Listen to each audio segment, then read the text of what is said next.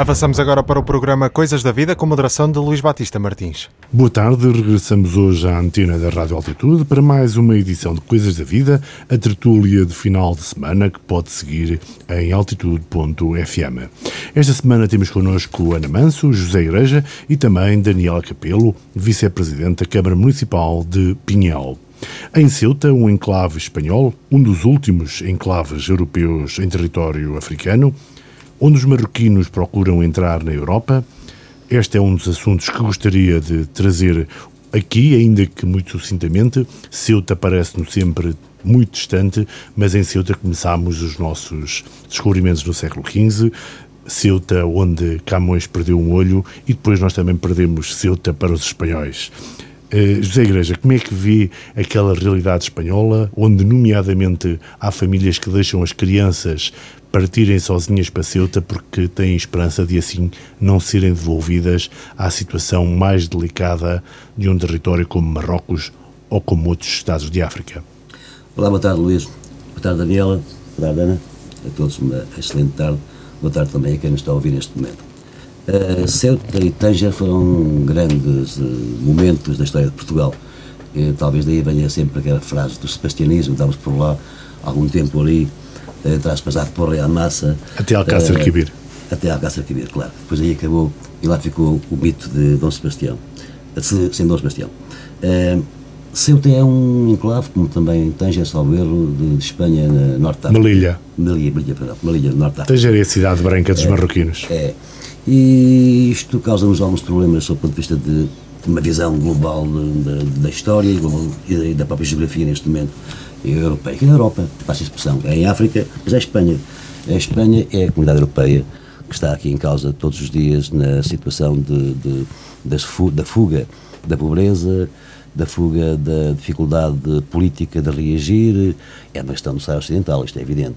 Uh, e até se diz na brincadeira que, por causa de uma, um doente do Saara Ocidental ter ido para Madrid, uh, Marrocos resolveu abrir a porta um aos marroquinos. Aos marroquinos um, acho que foi um Covid. Era o líder, era o, é o líder, líder da, da, da, Polisário, claro, do Sara. Do Sara. E isto cria aqui problemas de análise muito complexas. A Espanha, neste momento, fez uma espécie de, de uma barreira uh, simbólica, ameaçou Marrocos, uh, ameaçou também Marrocos com a Europa, mas também é uma tristeza, do ponto de vista da análise global, porque a Europa tem que se consciencializar de que não consegue parar nada do que vem da África nem de, da Ásia, da Ásia mais pobre e da África mais pobre, sem que possa ter uma relações comerciais, institucionais, políticas com os, os países do Norte da África e também do Extremo Oriente, ou pelo menos do Médio Oriente para o Extremo Oriente, países como o Nepal, como a Índia, como o Paquistão, como um, o ali nessa área geográfica complexa. Uh, como resolver o problema? Quase ninguém sabe como é que esse problema se vai resolver. Mas a minha ideia é que tem que ser através de trabalho político bilateral, a Comunidade Europeia com a África, neste caso concreto aqui, e também com os países uh, do lado da Ásia que vêm para, para a Grécia uh, e que vêm para a Itália do Sul, uh, de modo a conseguir que haja investimento forte naquelas zonas. Qualquer pessoa que vem de África para aqui, basta que tenha uma desgraça de chegar a um lugar como lá embaixo o de Bira, ou como aqui agora na Cova da Beira, para ficar tudo contente em ganhar 200 euros e ficar no meio da rua a trabalhar. Ou seja, é de tal maneira a diferença que há entre os países chamados ricos, os países chamados civilizados da Europa Ocidental, com os países de, de, do, do, Norte da África, ou até do Sara, mais abaixo, do sul de, de, de, de Maghreb, que é tal maneira disparatada a diferença entre uma coisa e outra que não conseguimos chegar a uma solução só Ana através de um, de um, investimento muito grande naquelas regiões. Que lhe parece este, este tema, nomeadamente o facto das crianças serem libertadas pelas famílias, famílias mais pobres, como dizia o Zé Igreja. Aliás, já vimos este fenómeno também nos Estados Unidos, com, com, com os imigrantes da América do Sul a tentarem fazer chegar os seus filhos uh, ao território norte-americano. Boa tarde a todos. Uh, cumprimentar a, a Daniel, a Igreja, o Luís Batista Martins e os nossos ouvintes. Eu acho que qualquer ser humano, uh, de facto, ao olhar para esta realidade, só pode sentir vergonha e tristeza. Porque isto é, de facto, uma, uma tragédia. E é continuidade. Portanto, isto não é nada de novo. pode ser este episódio em que a Espanha não acautelou do, pela via uh, diplomática uh, a relação com Marrocos ao receber quem recebeu, portanto, em termos de, de tratamento de Covid, segundo se diz, e depois a seguir também não correu contra o prejuízo e complicou as coisas e levou a que Marrocos abrisse os portões para Ceuta e mandasse entrar as pessoas. Um, o Papa Francisco diz isso de uma forma, uh, digamos, eloquente. Uh, o Mediterrâneo, de facto, é um cemitério e vai continuar a ser. As pessoas pobres que vivem no Bangladesh, para dizer mais longe, ou que vivem no norte da África, ou uh, na África mais, mais a sul, enquanto tiverem estes níveis de pobreza, qualquer euro é melhor do que a pobreza que têm.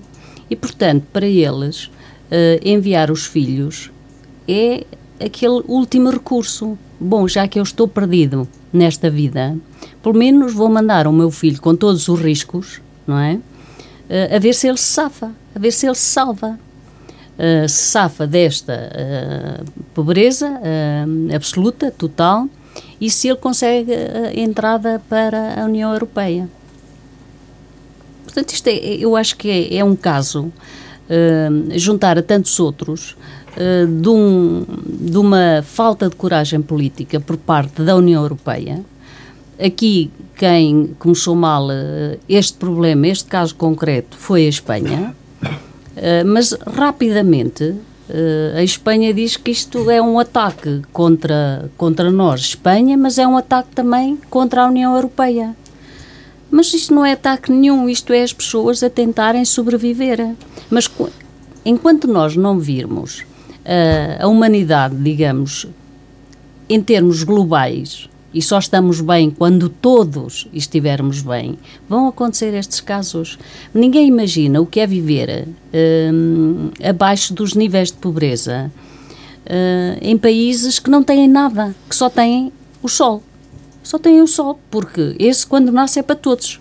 Porque de resto, absolutamente não têm nada, não têm para comer, não têm para viver, vivem em condições sanitárias abaixo uh, de, e eu digo isto com todas as, as reticências, abaixo de uma pocilga, nós uh, ficamos escandalizados aqui com a Admira.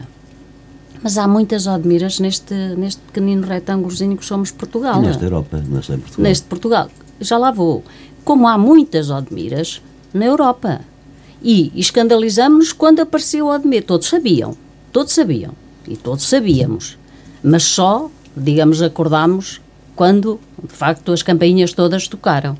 E para isto, para esta questão de Ceuta, de facto, uh, Ceuta um, é, é, é, digamos, é, é, é uma situação, é uma tragédia mas não é uma tragédia diferente das outras tragédias que têm acontecido ao longo destes anos no, à volta do Mediterrâneo, de maneira nenhuma, em que de África querem passar para a União Europeia. E a União Europeia, até agora, não teve uma política global. Não teve, não teve uma posição forte.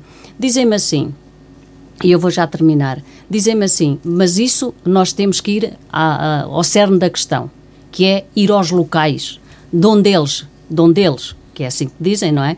De onde provém essas pessoas, resolver os problemas dessas pessoas para essas pessoas não terem que sair dos seus locais e virem bater à porta da União Europeia. Bom, mas isso é, é digamos, essa que tira a água do capote, porque nós sabemos perfeitamente que essa questão nunca vai ser resolvida. Daniela, boa tarde, bem-vinda. Muito obrigada. Uh, Marrocos está aqui ao lado, ainda que muitas vezes pareça muito distante e nós de facto não temos muita relação, relação com eles e Ceuta acaba por ser ainda mais perto. Uh, como vê esta situação uh, das crianças, dos mais pobres de Marrocos ou de África ou do mundo querem continuar a vir para a Europa, mesmo que parem com a vida no, no Mediterrâneo? Muito obrigada, boa tarde. Antes de mais, boa tarde e muito obrigada pelo convite. Boa tarde aos meus colegas de, de painel, Dr. José Igreja, Dr. Ana Manso e a todos os ouvintes da Rádio Altitude. Uh, vejo com profunda tristeza e vejo que é um rotundo falhanço das instituições internacionais, dos governos nacionais e é um rotundo falhanço da humanidade em última instância. porque uma família, e eu vou-me reportar àquilo que o Luís disse, uma família que se vê na iminência de largar os seus filhos ao mar, porque do, do seu lado só há falta de esperança, só há desespero e só há fome ou guerra, uh, de facto, uh, largar os filhos é, é, é, é, o desafio, é, é, o, é o mais difícil dos dilemas dos, dos pais. E, portanto, a sociedade em que nós vivemos ainda não encontrou uma forma de um, estabilizar estes quadros migratórios interagindo, e como dizia muito bem a doutora Ana Manso e o doutor José Igreja, a questão é muito complexa, mas tem que passar por um diálogo firme e por uma posição firme das instituições internacionais. Eu acho que por mais anos que nós todos uh, tenhamos ainda pela frente, nenhum de nós vai esquecer a imagem daquela criança debruçada nas areias da Grécia, uh, que nos há de acompanhar como um momento de uma profunda tristeza. E, portanto, os, os governos, as instituições internacionais, nomeadamente a União Europeia, que tem que assumir aqui um papel preponderante, tem que ser capaz, tem que ter essa, assumir essa liderança de falar e de interagir com os governos dos países onde esta situação em concreto se coloca e de estimular, nomeadamente, uh, programas que façam, uh, que garantam alguma proteção às franjas mais, uh, mais desfavorecidas, que deem mecanismos de proteção à infância e que possam também garantir à juventude alguma perspectiva. Porque eles vêm é perante mundo, a ausência. O mundo ocidental que está mais egoísta? É o mundo ocidental que está desligado. É um mundo ocidental que vive nos seus padrões de desenvolvimento que já aqui foram ditos, que correspondem a um sonho para quem está do outro lado de lá e que permite que as pessoas venham para a total eh, incerteza pagar para trabalhar. Porque é disso que muitas vezes, uh, uh, que muitas pagar vezes com a própria vida. Pagar, pagar com a própria vida e quem, quem ultrapassa essa fase vir para países ocidentais e ainda ter que pagar a quem o traz para, e, e, e, e Nós também já estivemos, como bem se, se recordarão, uh, os Igreja porventura, porventura foi imigrante, foi imigrante e tinha que lidar com os passadores, meu pai não teve é? que pagar 10 contos em 1962 para ir para a França. O meu pai também. Também. Uma fortuna. Exatamente. Uma fortuna, aquele deu uma fortuna. Uh, e toda a gente da minha aldeia, sabes, mais de metade da minha aldeia saiu em 60, 61, 62, 63, saiu. Aliás, para quem não sabe, a Igreja da Castanheira. as aldeias todas do, todas. do, do distrito, sim, para não sim. dizer é que é só do Conselho. O Sabugal, Sabugal perdeu todas. dois terços da população. Exatamente. Dois terços da população. E iam, a, iam com passadores. Pagavam 10 continhos aqui, ou pagavam 5 no começo, pagavam 5 lá. Meu pai recorda que levou o dinheiro dentro de uma bota. Meu pai era sapateiro. Ele levou metade que deu cá à entrada e outra metade não levou no bolso antes que lhe roubassem cozeu a bota de modo que o dinheiro ia por dentro e só quando chegou a Paris, à terceira vez, porque foi preso duas vezes até chegar lá. Foi preso uma vez, preso segunda vez e à terceira vez lá chegou a Paris. Foi julgado em Poitiers. Depois chegou a Paris, lá conseguiu tirar o dinheiro debaixo do, do cabo da bota e entregou então ao passador o resto do dinheiro. Eram 10 contos. E viviam como vivem hoje os nossos amigos que vêm do Bangladesh. Nos Bidonville. Tal e é? qual. Em barracas no começo, completamente abandonados, sem contrato de trabalho, sem nada. Na Alemanha era um pouco mais difícil, era um pouquinho mais duro, mas também todos os imigrantes da Castanheira, que são mais dois terços estão na Alemanha e um terço está em França, também passaram as passas não é do Algarve, este Frankfurt, este Colónia, este Paris, Bidonvilles e barracas. Sim, nos fora. anos 60. É na Alemanha não havia barracas, era proibido, mas em França, acho milhões e milhares e milhares de cada era pior que em Portugal eh, nos anos claro. 80 e 90. Portanto, olharmos para esta nova realidade de, migra de migrantes também é um pouco recordar nós não, a nossa memória dos anos nós 60. assim, ah, chegamos bem nós, temos cá desemprego, não temos cá ninguém, por aí fora, quem vem de lá, de baixo ou de cima ou do lado, vem só para roubar emprego aos portugueses, é, é uma política às vezes de, defendida pelo, pelo extrema-direita, não quer cá ninguém, extrema-direita, não, não pode ser, Portugal não pode cá ter mais gente, mas é, são necessários. Damos conta agora que aqui na Cova da Beira, para, uh, para tirar cereja, cereja, não há gente. Damos conta que no Douro, quando é os momentos mais, mais, mais, mais fortes de trabalho, vêm os romenos, são romenos que têm Foscoa e na Meda para trabalhar. Damos conta que lá embaixo, no Orientejo, nos momentos mais fortes de necessidade de produção de, de, de frutas vermelhas, têm que vir fora também. E é aos 100, aos 200, aos 300. Ou seja, nós estamos a ser quase como os ingleses neste momento. A Inglaterra, por exemplo, é uma coisa curiosa. Não há nenhum inglês que trabalham na limpeza, nem na limpeza urbana. E são, salvo eles, são quase um milhão de trabalhadores em Inglaterra que trabalham nos metros, na limpeza de ruas, etc. Não há nenhum inglês. Em França é igual. Quem é que eram? Antigamente éramos nós, portugueses, agora já vêm outros de baixo. Vêm do Bangladesh, vêm da Índia, vêm de todo lado. Nós, europeus, andamos a viver como ricos todos. Somos uma, uma raça, passa a expressão entre aspas, não é raça, mas a superior. E não queremos chamar ninguém, mas depois precisamos. Aliás, o primeiro-ministro inglês foi franco há pouco tempo atrás, é que precisava de mão de obra. Agora diz que precisa de muita mão de obra. Precisa de mão de obra mais tecnológica, mais perfeita, mais afinada. Mas, neste momento, todo o mercado de trabalho da parte mais baixa de França, Alemanha, Inglaterra, os países mais ricos, é tudo estrangeiros, tudo imigrantes. Daniela, um pouco mais jovem, e porventura já não se lembra desta, desta realidade dos imigrantes, quase seguramente já não, não tem conhecimento efetivo. Mas ouviu dizer, de certeza. Mas ouviu dizer. Eh, eh, aliás, eh, na minha família, na geração dos meus, os meus tios, tenho grande parte dos meus tios que foram imigrantes em França e que ainda são. Eu tenho uma outra perspectiva, que é passado alguns anos, eu vou para a França no programa Erasmus e posso ver uma comunidade portuguesa perfeitamente integrada, perfeitamente, hum, na maior parte dos casos, bem sucedida, à custa do seu trabalho, da sua honestidade, do seu empenho, com uma segunda geração que já estudou, que já, que já estudou, claro, que está, uh, que que com os franceses uh, não, não levem ao rigor este termo, mas luta, mas que batalha pelos, pelos lugares em total igualdade de circunstâncias, que estão perfeitamente integrados. integrados na sociedade e, portanto, eu vejo uma outra, um, um, um outro desenvolvimento deste processo já não vejo é os bidonvilles, já tenho a felicidade de não ver uh, aquilo que foram os, os bidonvilles, mas de ver os é mais a integrados.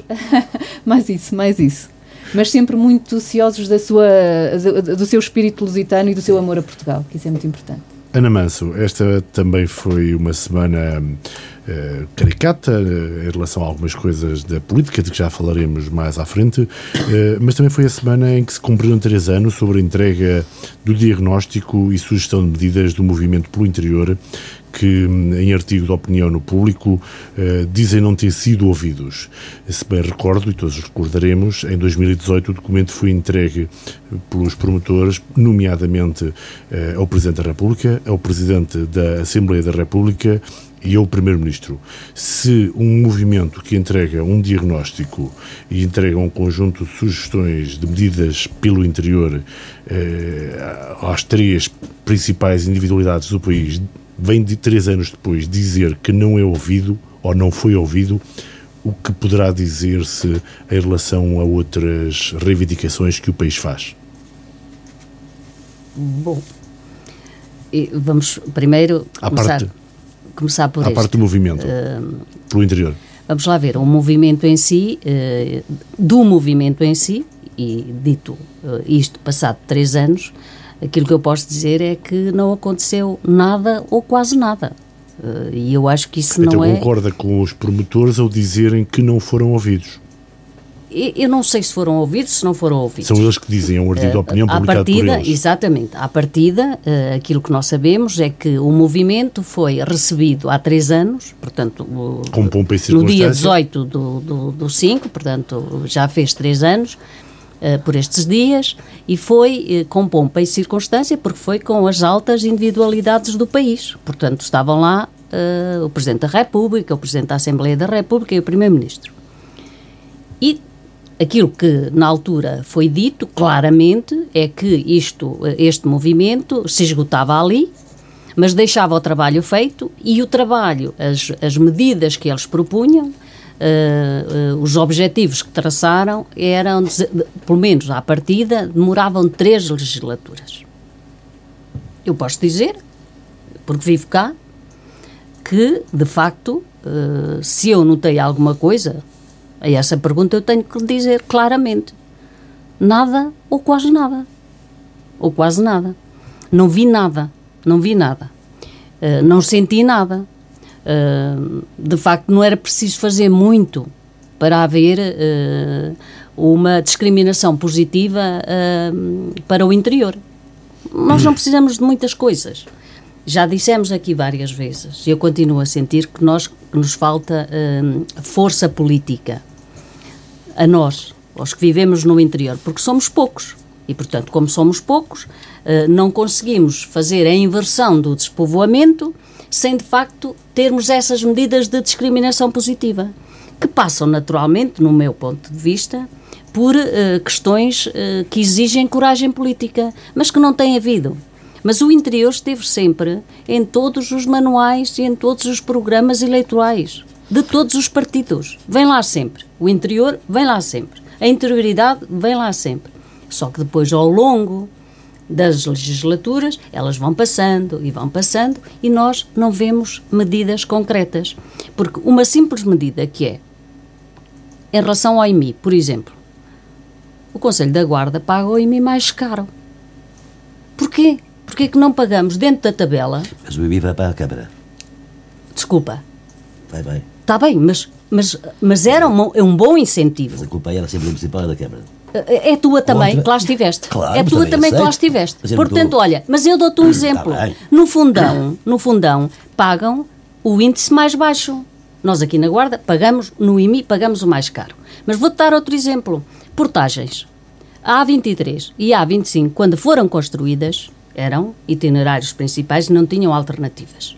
E toda a gente discutia que não deviam ter portagens. Eu sou das pessoas que votou contra, sempre, para não haver portagens. Era uma boa medida de discriminação positiva. Eu pago para o metro em Lisboa, pago para o metro no Porto, porque é que lá os, os, os habitantes de Lisboa não andam também financiar, Concordo as, contigo. por exemplo, as autoestradas ou quaisquer outras acessibilidades, até que seja a linha da Beira Alta eletrificada, tudo bem. Agora, tem que haver medidas fiscais que tragam pessoas, que são, é importante, que criem postos de trabalho, para isso têm que trazer empresas, e as empresas não vêm para cá pelos nossos lindos olhos. De maneira nenhuma.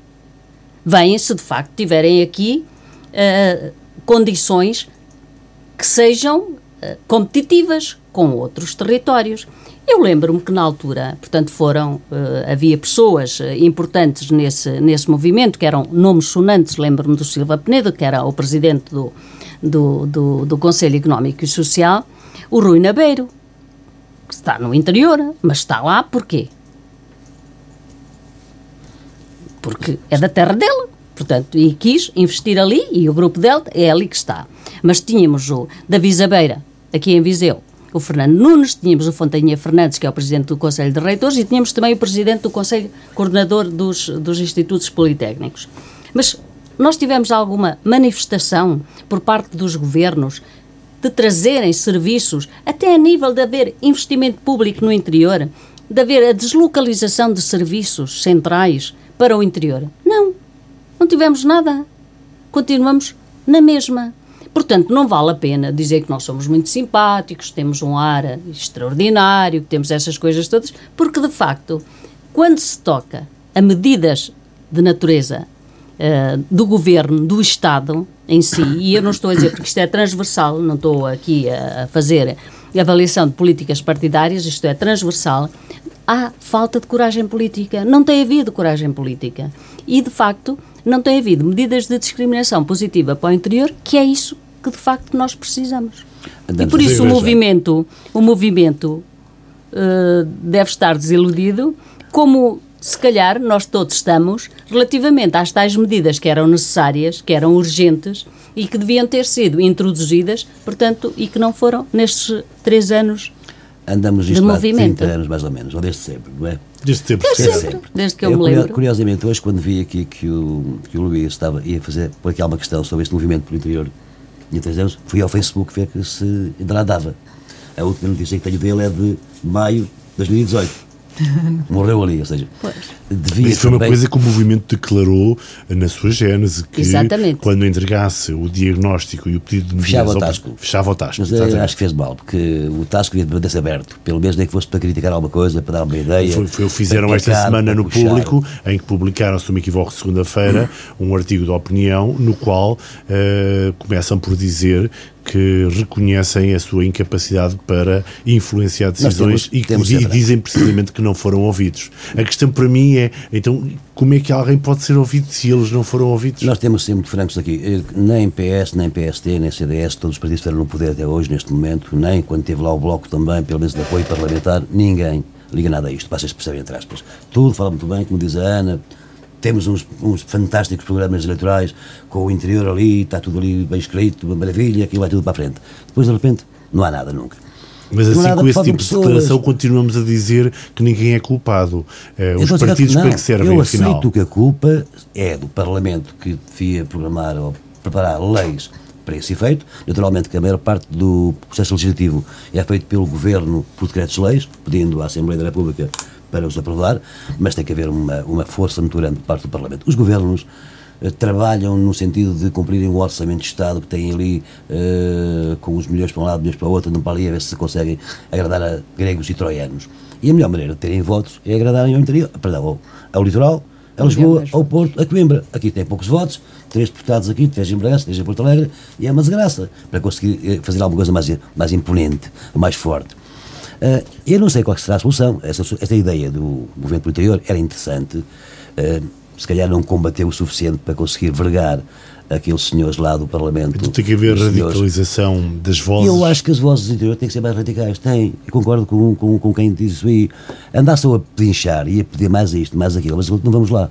Não estou a falar em nenhum ato agressivo, nem nada dessas coisas aí. Mas mais radicais nas tomadas de posições e mais ofensivo de vez em quando à honra e à dignidade desses senhores que falham sempre, eu acho que sim, que está no momento próprio. Uh, agora, o momento da bazuca. Este momento da bazuca era o momento próprio para, o interior. Era dizer assim, bom, está aqui, uma, bazuca para. Eu sei que está a gastar a bazuca toda, já foi tudo embora, porque os 22 mil milhões de, que já se gastou do ano passado para este, entre aquilo que o Estado não recebeu e o que o Estado gastou, já foi ao ar. Mas isto vai para o déficit, que é o problema. Para a dívida, vai para a dívida, não vai para o déficit.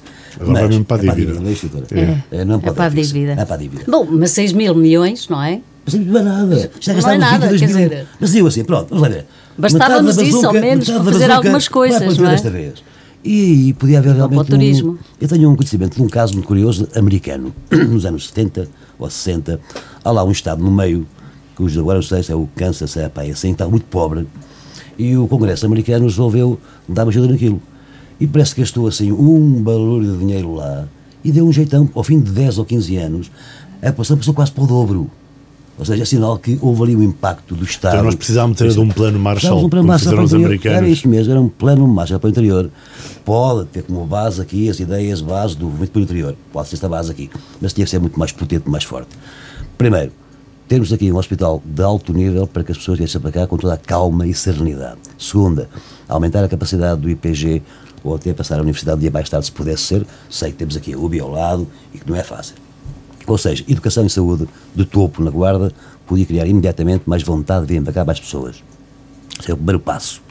Segundo, naturalmente que o IRC é muito importante para as empresas. Se a empresa pagar de IRC a 10 em vez de pagar 20, é muito importante. Já há empresas na Guarda que produzem muito e que têm muita capacidade de exportação. Essas aí, se tiverem que pagar bastante menos na Guarda do que pagam em Lisboa, era fundamental. Agora, esta ideia da Scuts, que no começo até arrancou muito bem, tudo limpinho e de borla, essa parte é a parte mais importante para o desenvolvimento interior. Ao contrário do que as pessoas pensam, já houve muita casa falida na Guarda, Guarda, em Pinhel, em Almeida, em Sabugal, por causa das filhas da mãe, entre aspas, das portagens, que eram brutais, portagens eram brutais. Uh, eram não, são. Ainda são. É mais caro vir à Guarda do é? que ir agora, a, Pair, a Paris governo, e a Londres. Agora o Governo levou uma, uma pancada, e bem, uh, que o, o, Parlamento lá votou a favor da passagem a metade da, da, das escudos, o governo de ver se aquilo é inconstitucional ou não, pode ser que aquela passe. Acho que já aquela, essa parte. Aquela passa, esta passa. A outra talvez não passa, a outra do aumento lá das, das pensões ou das, dos subsídios, pode ser que não passe. Esta é possível que passe e que o, o, o, o governo não se meta mais em, em alhadas com o constitucional. Mas teve que levar, uh, devia ter mais tempo já, devia andaram lá uh, a prometer que havia 10% de uma vez de desconto, depois mais 10%, e de uma vez só o Parlamento conseguiu 50%. Mas devíamos ficar satisfeitos por 50%. Não, não, não, é um bom momento. Claro. Maneira mesmo o Parlamento Daniela, tomou uma posição a sério. Mas de maneira nenhuma. O poder autárquico, o poder autárquico acaba por ser, se calhar, a única voz eh, que defende os interesses locais. Enquanto vice-presidente da Câmara Municipal de Pinhel, eh, como é que vi esta dificuldade de o interior se fazer ouvir, de termos poucos deputados? É, é um bocado a ditadura dos votos, mas ao mesmo tempo ficarmos um pouco nas mãos dos autarcas, que são os únicos que poderão eventualmente a voz e tornar a voz um pouco mais grossa eh, e o discurso mais radical pelo interior. Efetivamente, dentro daquilo que o, que o Dr. José Igreja uh, acabava de dizer, que temos que ser mais radicais e que temos que engrossar um bocadinho o discurso, os autarcas são aqueles que são, um são mais irreferentes e que assumem como suas as dores de todos, de todos aqueles que servem. E, e eu concordo naquilo que foi dito, que esta não é uma questão do PS ou do PSD, mas no caso em concreto e analisando o movimento pelo interior, foi perdida aqui uma, uma oportunidade de ouro. Foi feito um diagnóstico muito exaustivo, muito detalhado, as personalidades envolvidas e que a doutora identificou têm provas dadas uh, na, na, sociedade civil, no mundo empresarial e, no, e, no, e na causa pública, no empenho para, no desenvolvimento da causa pública.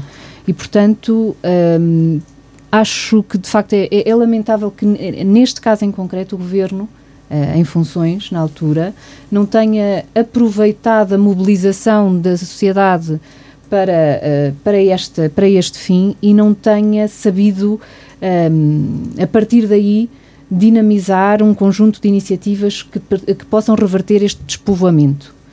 E esse despovoamento, às vezes, é também uma falta de consideração das pessoas que estão no, no, poder central para com quem cá está.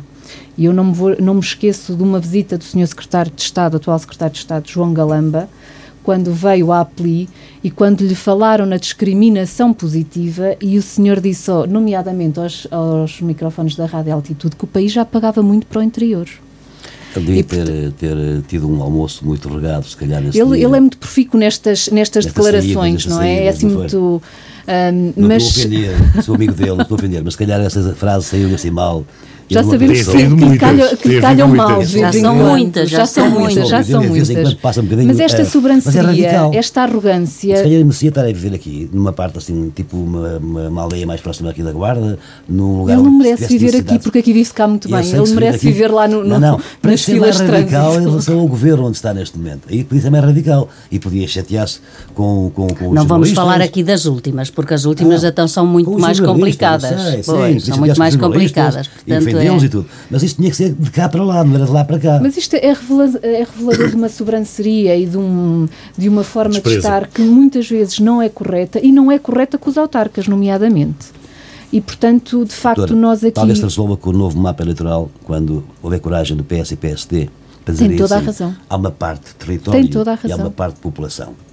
A parte e tem que se arranjar um tem, ponto de equilíbrio. Tem que ter um equilíbrio com o número de deputados não é preciso ter 50 deputados em Lisboa. Claro. É, é uma coisa claro. completamente vergonhosa, não tem interesse nenhum. E, pode, e, por exemplo, Porto Alegre tem três, não é? Dois, dois. Porto Alegre tem exatamente. dois deputados. Isto devia ser o território a dar-lhes. Depois devia ter mais dois do população. É preciso fazer aqui um, equilíbrio. Claro que é nós temos 40 anos de, de, de, de regime uh, democrático e tudo vai evoluindo muito lentamente. Mas eu acho que o, o novo mapa natural que tenha um consenso de dois terços, três quartos Assembleia da República, seria fundamental para reequilibrar os poderes eh, e poder haver mais força no interior. Nós somando Bragança, Guarda, Castelo Branco e Porto Alegre, por exemplo, são alguns 10 deputados. 3, a, 3, tendência, 6, 3, 3, a tendência é precisamente o contrário. É, e a diminuir, é, é, exatamente. Não diminuir mecanismos de interior vão, vão perder deputados nos próximos anos. Claro.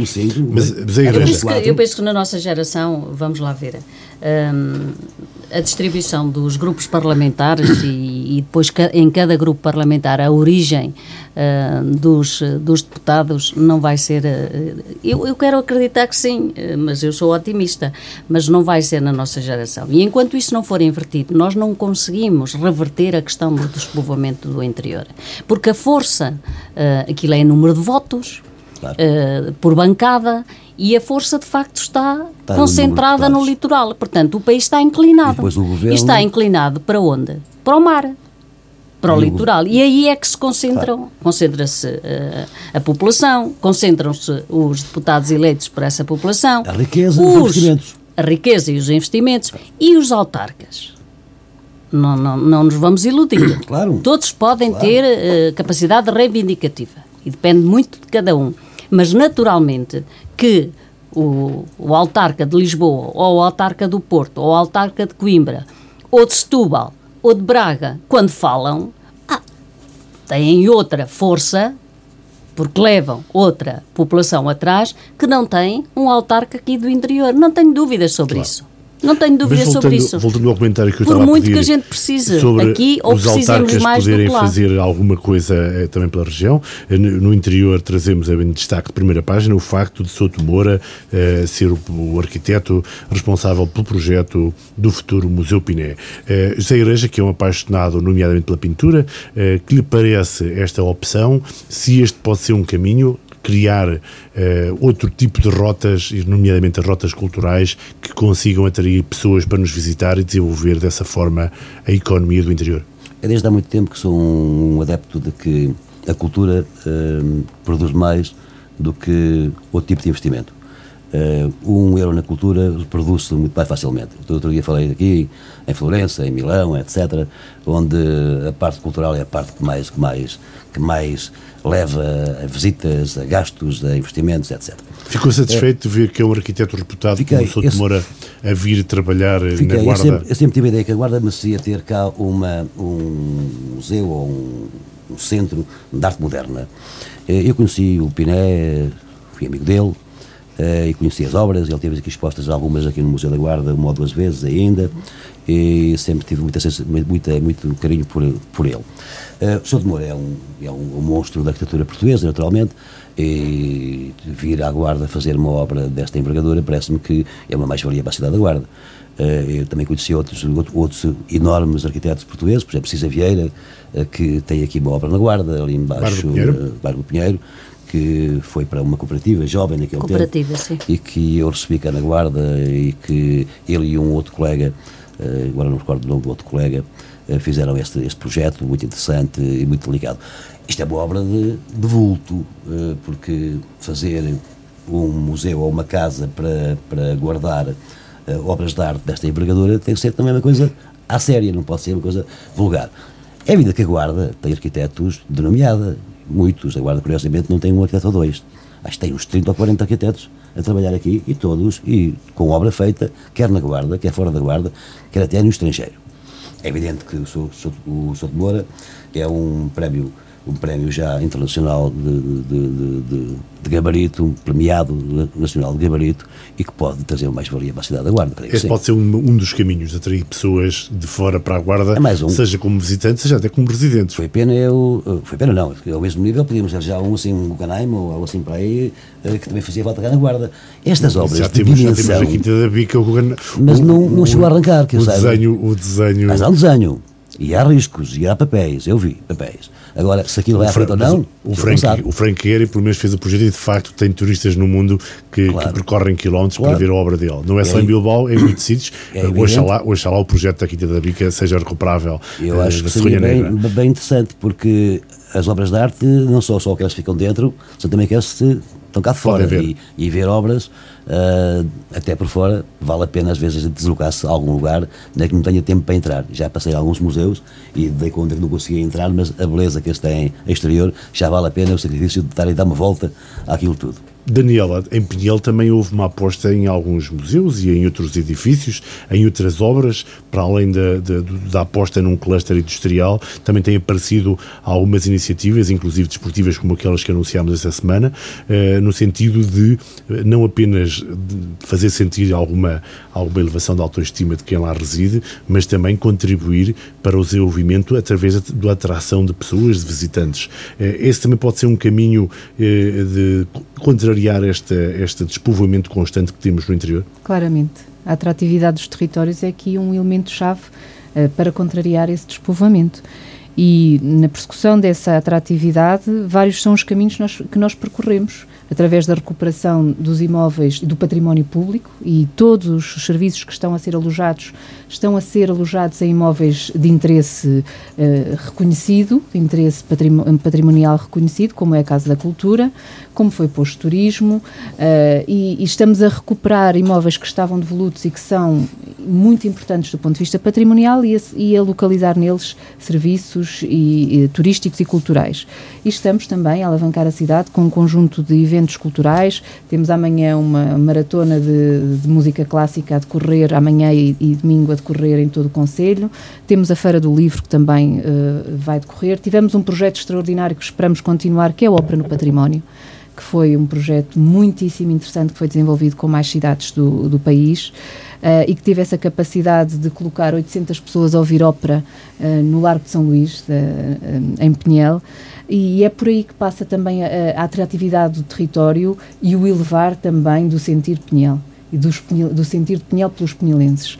Mas passa muito, como, como Luís dizia, por essa recuperação do espaço público, por um, um, conjunto de atividades culturais e desportivas que colocam Pinhel no mapa uh, e que transformam um território uh, com graves problemas demográficos, não são estas questões que resolvem os problemas demográficos, mas, mas são estas questões que alavancam também um território para que ele possa ser mais atrativo e, em conjunto com outros investimentos, nomeadamente com outro, com outro tipo de investimento público, poder também chamar investimento privado e dar o pontapé de saída para uma reversão de um cenário que não é, que não é o mais favorável. Esse poderá ser o caminho também dos demais conselhos da região, atrair pessoas eh, e, e ou fixarem-se, poder dar-lhes alguma é... qualidade de vida. Uh, Luís, a nossa maior questão uh, é a questão demográfica. Do ponto de vista dos serviços, do ponto de vista da cultura, uh, nós temos nos nossos territórios atividades culturais ótimas, temos equipamentos, temos desportivos e culturais de grande qualidade. Nós temos é pouca gente, nós precisamos é de mais pessoas. E, portanto, nós temos que preparar os nossos territórios para serem atrativos, para poderem ser uma alternativa para quem vive nas, nas grandes cidades e perdeu qualidade de vida, não obstante ter tudo à mão, ter um conjunto de facilidades à mão, perde o essencial, que é a qualidade da vida. E é preciso demonstrar a essas pessoas que viver no interior é um, nós lá iremos, é um luxo, não é? Mas que é uma alternativa, eh, uma alternativa sustentável, é uma alternativa com um modo de vida muito mais saudável e um modo de vida um, exatamente uh, com um, possível do ponto de vista profissional. Oxalá os nossos territórios estejam preparados para isso, nomeadamente com a infraestruturação da fibra ótica e entre outras. Ana Manso, esta foi uma semana que localmente foi marcada pela demissão do até agora Presidente da Conselhia do PSD e que agora é candidato independente à Câmara Municipal da Guarda.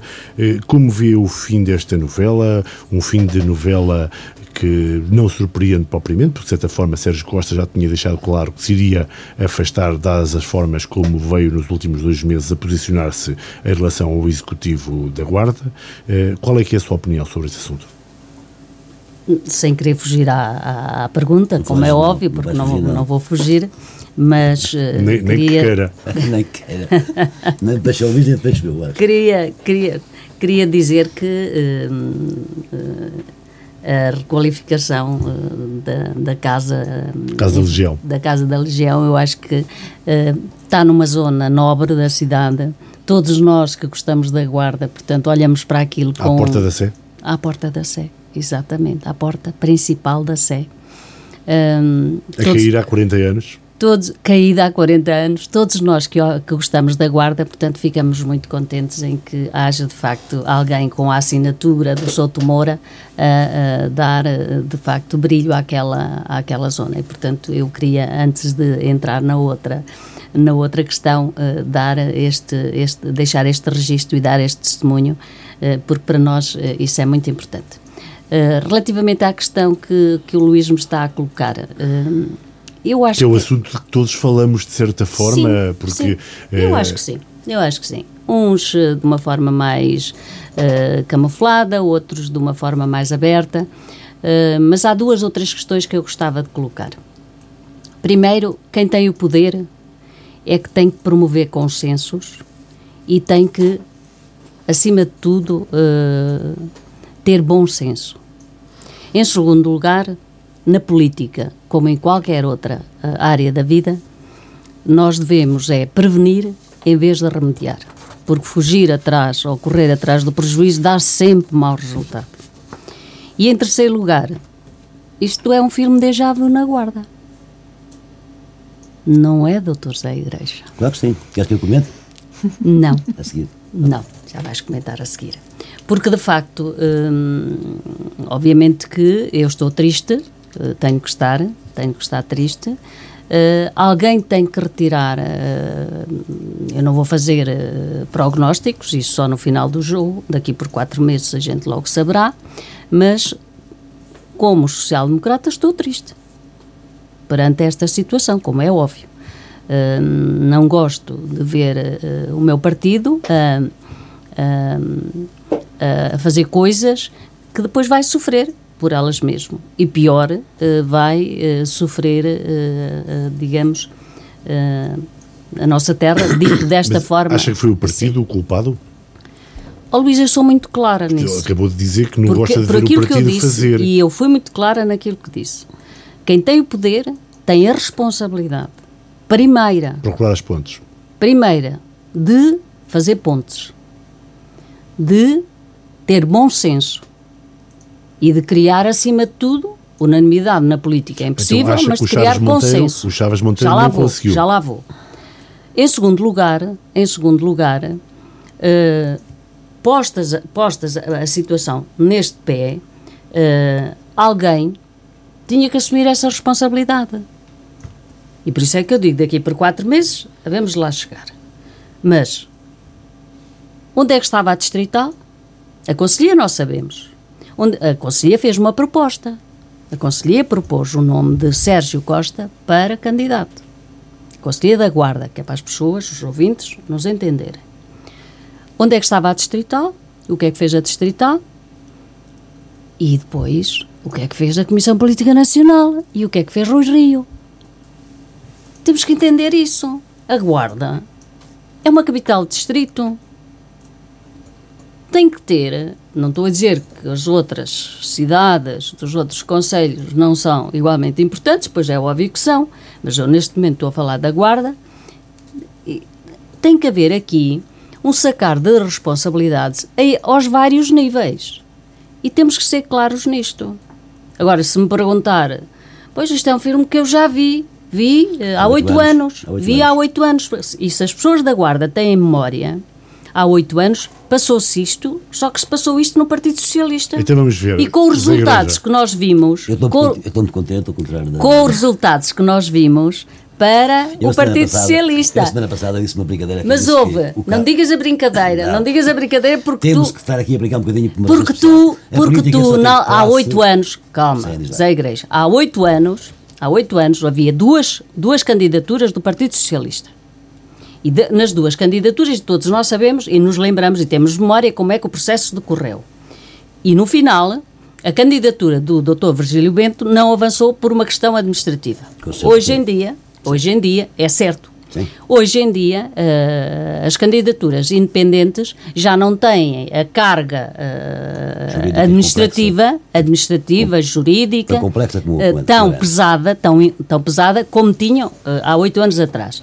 Portanto, eh, vamos ver eh, como é que eh, se vai desenrolar, se vai haver ou não candidatura, como é que, em que condições é que vai haver a, a- candidatura, se a candidatura vai até ao fim, quer dizer, eu acho que ainda vai correr muita passada- água eu debaixo passada- da ponte. A semana passada eu dizia aqui que o Sérgio. E, e eu acho que neste momento o Rio Mondego ainda leva muita água. Ainda, ainda. Na ponte de Vidmonte, pelo menos eu vejo, ainda leva lá muita água. Tem lá uma quintarola, tem um 500 metros de rio. Pois, e garanto que ainda vai correr muita água. Agora, de facto, acredito que do lado do PS eh, haja, mas eu, eu Mas acho que pode, deve ser. a sorrir e a brincar, estou a brincar. Uma o- do lado do Partido Socialista deve. Mas eu vou pronto. comentar-te. Mas isto estou a dizer pelo Zé Igreja, porque não tenho, eu- não tenho feedback nenhum em termos do PS. Igreja, é, bom, é bom para o PS esta eventual divisão. Quando estive aqui a semana passada, eu dizia assim: o Sérgio Costa está a pôr-se em bicos de pés porque há uma coisa que era em troca para não alinhar. E enganei-me. Ou então fico explicação e o Sérgio Costa assim: este gajo tem a mania que está aqui a. dar- Não acredito que o Sérgio Costa já tivesse já reagido dessa forma. Não, já tinha tomado a decisão, claro que sim. Eh, eu sei o que é isto e foi um dos protagonistas de- desta situação que aconteceu há oito anos. O PS entregou a Câmara ao PSD. Uma limpeza. E ainda não recuperou. Ó Zé, mas deixa-me só dizer uma coisa, depois, só, só um intervalozinho, um intervalozinho. Eh, eu- já dissemos aqui neste programa, e eu penso que o Luís deve estar lembrado disso, que eh, quem tem o poder é que o perde. Sim, Portanto, sim. há oito anos, quem Sim, o tinha o PS poder o era o Partido claro, Socialista. e o Partido claro. Socialista perdeu para o PSD. sim. Portanto, neste momento, quem tem o poder é o PSD. A, a minha ideia. Há oito anos atrás, eh, foi de tal maneira o corte radical que o Partido Socialista sofreu que uma boa parte foi votar direitinho no Álvaro Mar e sua equipa. Clarinho, e veio das sondagens. O PSD criou também a dinâmica nesses quatro anos de conseguir termos boas juntas de freguesia, conseguir uma boa harmonia com as freguesias, conseguir um bom estado aqui de ânimo na cidade da Guarda, através de algumas festas e festinhas e festarolas, conseguiu. E obras conseguiu. também, e obras. obras. não, mas vá, mas festas sim. Vá, e obras. conseguiu. A gente tem que dizer a verdade. aí. E obras. Que conseguiu uma coisa curiosa. Quando o PS, há quatro anos atrás, já esteve unido, ainda perdeu por mais. Ou seja, o PS não está recomposto. PS tem muito que trabalhar. E eu tenho medo é que esses últimos quatro anos o PS não tenha trabalhado o suficiente para conseguir recuperar. Eu tinha prometido que não metia na política durante oito anos. Só após setembro próximo é que volto à política. Sou do PS, sou militante do PS e voto no PS. Isto é fácil de, de verificar. Mas não sei se o PS está já preparado ou não para voltar a ganhar as eleições. Esta, esta situação agora do Sérgio Costa e do Carlos Chaves Monteiro dá-lhe aqui algum ânimo, dá-lhe aqui alguma possibilidade. Porque se o Sérgio Costa escavacar com o PSD, como o Virgílio Mendes escavacou com o PS, aí o PSD perde esse caras. Mas isso ainda Ah, carece de ser comprovado. Mas isto agora é que é possível. Ah, pode demonstrar. Vamos ver. Vamos ver se é possível que tal aconteça. É difícil, se calhar. E mais, até se calhar é difícil fazer listas. Porque Claro. Há aldeias onde não há gente para fazer três listas, ou quatro listas. Daniela, Mas vimos aqui a Vai ser um oposição verão quente. do Vai ser um Igreja, quente. que já sentiu um pouco o que é a divisão do seu partido, o Partido Socialista. A Ana Manso, que eh, acusa, que defende um pouco o Sérgio Costa, que foi, Não, não, foi membro ó, da Luís, sua vamos Comissão lá, Política não, Distrital. vamos lá. Foi membro da sua Comissão Política Distrital, o Sérgio, já? Não, não, Não. Vamos lá a pôr as coisas muito claras. O que eu disse foi: neste, este processo não é um processo simples. É um processo que tem que ser analisado porque tem um determinado caminho. E, portanto, nós não podemos, Mas disse pura e simplesmente, pura e O simplesmente. que ela quis dizer foi que o, o Chaves Monteiro tinha mais obrigações e mais deveres de conseguir fazer consensos. Bem Mas assim o consenso pressupõe, mas o consenso pressupõe também uma Diálogo entre as duas partes. para o consenso da outra parte. Exatamente. Claro, exatamente. Claro, claro. Daniela? Eu, eu faço uma análise um bocadinho distinta da, da que a doutora fez, da doutora Ana Manso. Eh, eu acho que este, este momento pode não ser um momento que causa assim tanto prejuízo para o PSD. Em primeira análise, eh, porque hum, o, o engenheiro Sérgio Costa, quando sai, eh, não sai com, em ruptura com, com a matriz ideológica do PSD. Há menos de um ano ele foi candidato à Comissão Política de Secção da Guarda. E, portanto, ele manteve-se em funções, nem sei se já se demitiu, eh, carece de também de ser comprovado. Já se demitiu esta semana. Ele disse que já se demitiu, mas ontem o Presidente da mesa. disse, aqui, disse o aqui, Presidente da mesa disse da aqui, aos, disse aqui aos chegou a microfones que ainda não tinha recebido qualquer a pé. Há de estar, há de estar para chegar. Pronto. E, portanto, o, o engenheiro Sérgio Costa sai, na minha perspectiva, porque não há uma adesão do partido ao seu plano pessoal, de ambição pessoal, que é o dele. E eu aí discordo com a doutora Ana Manso. As, as instâncias partidárias funcionaram, tal e qual como está previsto e, e determinado pelo partido. A Conselhia escolheu, fez chegar a sua, a sua vontade, a Distrital, na Comissão Política Restrita, escolheu, não aceitou a, a- a manifestação de vontade da Conselhia. Na Comissão Política Alargada, e a, e a primeira escolha na Comissão Política foi por unanimidade, com indicação do, do nome do atual presidente, cumprindo as diretrizes do presidente do partido, que disse que todos os autarcas que estavam em funções e que manifestassem disponibilidade para continuar seriam escolhidos pelo partido. E, portanto, cumpridas essas premissas, a Comissão Política Distrital escolheu o atual Presidente de Câmara e a Comissão Política Alargada sufragou esse nome apenas com, um- com um voto contra, que foi do próprio Sérgio Costa, segundo parece. E, portanto, eu acho que o PSD não sai fragilizado. Foi voto secreto? Uh, pressupomos, doutor José Igreja, pronto. O, o PSD pode não sair fragilizado tanto quanto se pensa, porque para já isto era, uh, uh, toda esta estratégia era clara e conhecida e pública há, há muito tempo. E, portanto, surge daqui uma clarificação. E a clarificação e a transparência é sempre boa e para os eleitores é sempre positiva. E carece ainda de se perceber quem vai acompanhar o senhor engenheiro no seu, na sua lista, que é um, Claro. num, num projeto que é eminentemente pessoal. Porque não havendo Que uma... equipa tem, que apoios tem, quem são? Exatamente, não havendo uma mais ruptura com a matriz ideológica do, do PSD, e isso claramente não há, o que há é uma não adesão do partido ao, a, um, a, um, a um objetivo do senhor vereador. E ele seguiu a vida dele e clarificou, e portanto a clarificação pode sempre surgir um aspecto positivo, eu acho. E uh, ainda precisamos também de saber quem o acompanha. Parece acha que, que ele acha política... que deve continuar como vereador uh, independente ou deve demitir-se? Eu acho que nós não podemos vestir e despir camisolas e exercer as funções uh, consoante aquilo que nos é mais favorável. Mas uh, juridicamente, é claro, não há nada que impeça que o Sr. Vereador continue. Claro. E, portanto, não há nada ele, que o impeça. caso ele assim entenda que ética e moralmente pode fazê-lo, uh, eu só dei a minha opinião. Zé Igreja, caminhamos para o fim. Qual foi o momento, qual foi uh, o assunto, a notícia que esta semana achou mais marcante, mais relevante e que, e, porventura, pode comentar aqui connosco? Uh, foi a primeira logo, foi aquela, aquela invasão, entre aspas, de, de, de, pobres e desgraçados e de coitados, para essa expressão, sem ofensa, de, de, de Marrocos para, para, para Ceuta e Melilha. Uh, Deixa-me sempre assim um bocado. Eu sou assim um bocadinho frio no, na, nas análises, breve, mas depois assim, estas situações dão assim uma volta cá ao, ao estômago ainda ainda sou dos antigos, ainda sofro com o sofrimento dos outros. essa notícia para mim deixou-me um bocado triste, deixou-me um bocado amargurado.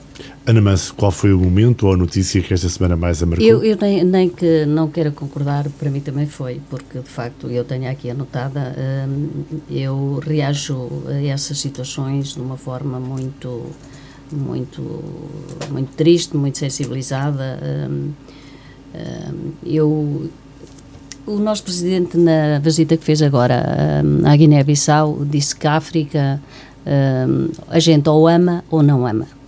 E eu, de facto, uh, sou uma amante de África.